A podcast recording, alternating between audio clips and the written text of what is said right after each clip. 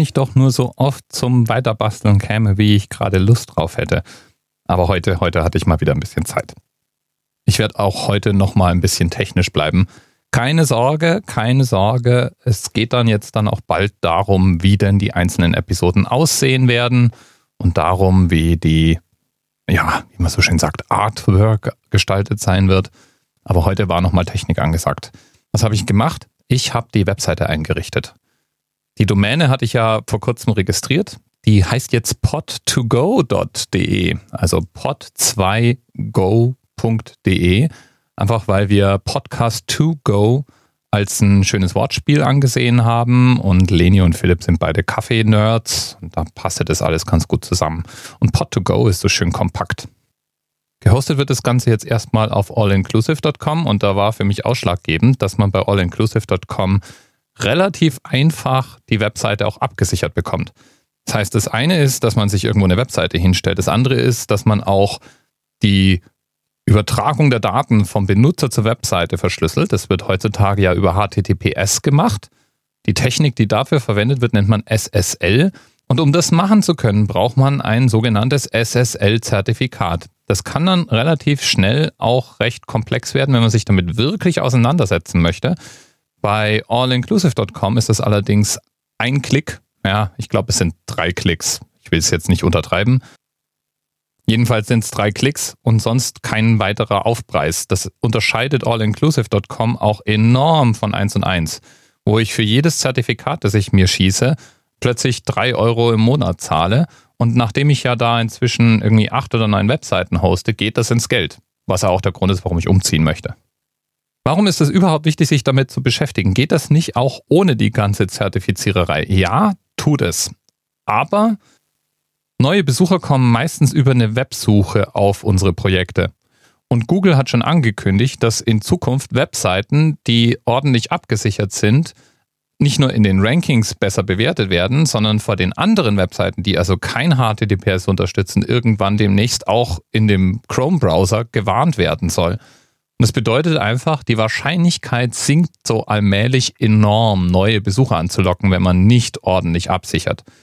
Und dann hat es natürlich ganz platt einen Datenschutz- und Sicherheitsaspekt, wenn wir es unseren Benutzern ermöglichen, anonym im Netz unterwegs zu sein und eben niemanden von außen erlauben, mitzulauschen, wenn Daten durchs Netz übertragen werden.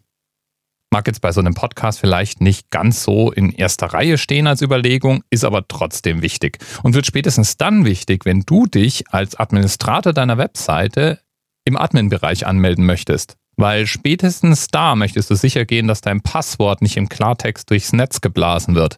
Das wird es aber, wenn du nicht über HTTPS darauf zugreifst, sondern über eine völlig unverschlüsselte Verbindung reinkommst.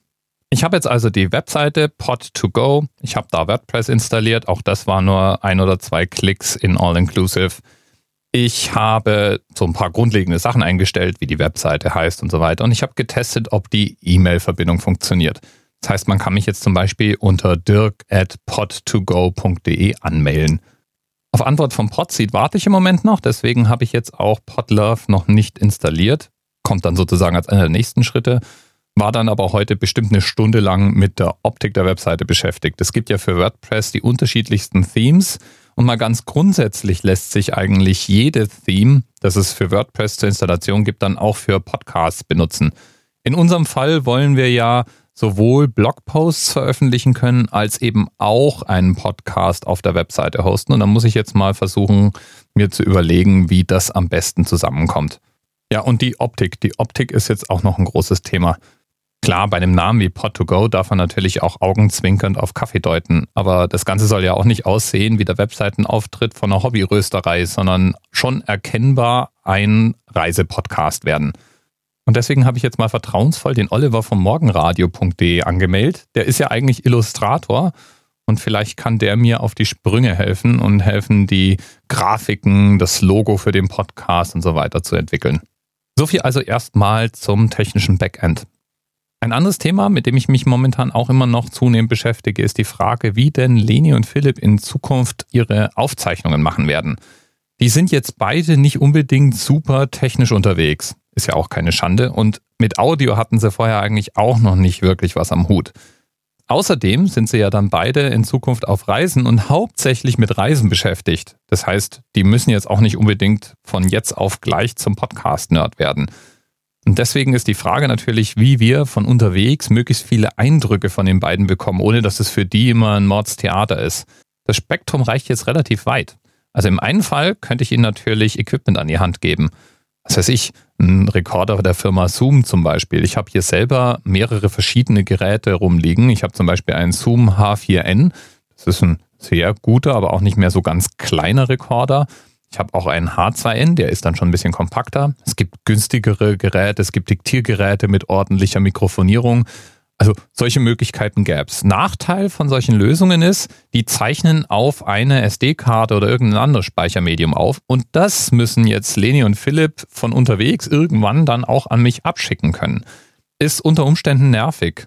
Keine Ahnung, ob das dann der ganzen Sache zuträglich ist, denn ich persönlich glaube ja, lieber mal ein bisschen niedrigere Qualität bei den Umgebungsgeräuschen und dafür eine Aufnahme im Kasten, als sich immer zu denken, ah, will ich das jetzt einschalten und überhaupt und weiß nicht und dann habe ich so eine SD-Karte, ah, nee, lass mal. Also im Zweifel lieber quick and dirty. So meine Überlegung. Das andere Ende des Spektrums ist zu sagen, man macht es einfach von Haus aus mit dem Handy. Und da gäbe es auch die ein oder andere Ansteckmikrofonlösung, die vielleicht auch die Audioqualität verbessert. Oder auch, je nachdem, welches Handy man benutzt, sind dann auch manchmal die eingebauten Mikrofone schon erstaunlich gut. Jedenfalls habe ich die beiden gebeten, mal bei Gelegenheit ein bisschen zu experimentieren und einfach mal das Mikro anzumachen und mir ein bisschen was zu schicken, sodass ich ein Gefühl dafür bekomme. Und weil es auch auf Twitter mal angefragt wurde, werfe ich jetzt mal hier einen kleinen Soundschnipsel rein, der einen Eindruck vermittelt. Du kannst mich ja einfach mal wissen lassen, wie das sich für deine Ohren anhört. Ich war angenehm überrascht. Wie dem auch sei. Du hörst jetzt gleich Leni, die eine der Luftmatratzen auspackt, die sie für ihren Trip bestellt haben. Aufgenommen wurde das Ganze mit einem Android-Handy in der Wohnung. Also, ich, ich gucke jetzt mal meine an und packe die mal aus. Das soll so ein super selbst aufblasbare Isomatte sein. 530 Gramm.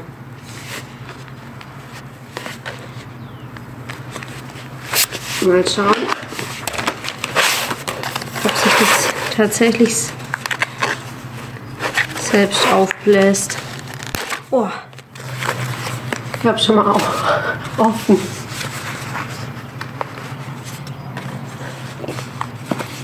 Oh, das krieg, ich krieg das gar nicht raus. Drücken.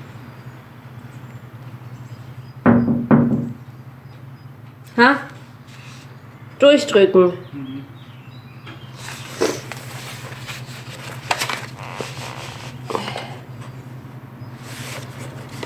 Das kriege ich nicht hin.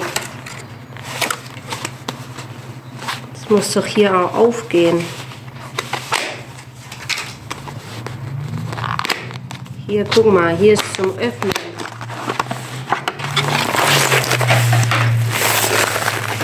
Immer sogar ein Zack ist da dabei. Aber bei deiner tut sich irgendwie noch nichts. Ja, keine Ahnung, ob die selbst aufblasenden Isomatten jetzt so eine Erfolgsgeschichte werden. Ich werde sie beim nächsten Mal fragen, wie es denn dann weitergegangen ist. Mein Punkt nur, man hat echt erstaunlich viel in diesen Audioschnipseln gehört. Man hört Vögel zwitschern, man hört von außerhalb der Wohnung den Verkehr. Man hat Leni wirklich gut gehört. Philipp war deutlich weiter weg von diesem Handy. Aber ich würde sagen, das ist eigentlich so für den Start schon mal echt okay.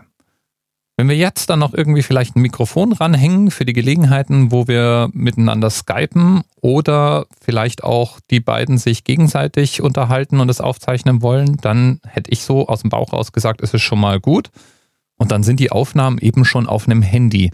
Und jedes Mal, wenn sich die beiden dann irgendwo mit einem freien Hotspot oder irgendeinem WLAN in irgendeinem Hostel verbinden, ist die Sache dann eigentlich schon geritzt. So meine Hoffnung.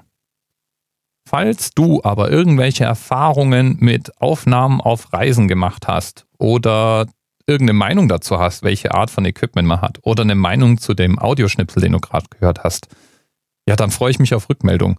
Du erreichst mich online auf @dirkprims oder auf der Webseite für diesen kleinen Mini Making of Podcast dirkprims.de slash Reiseradio oder überall sonst, wo meine Podcast-Adressen so sind. Von denen gibt es ja doch so einige, die man im Netz findet. Ciao.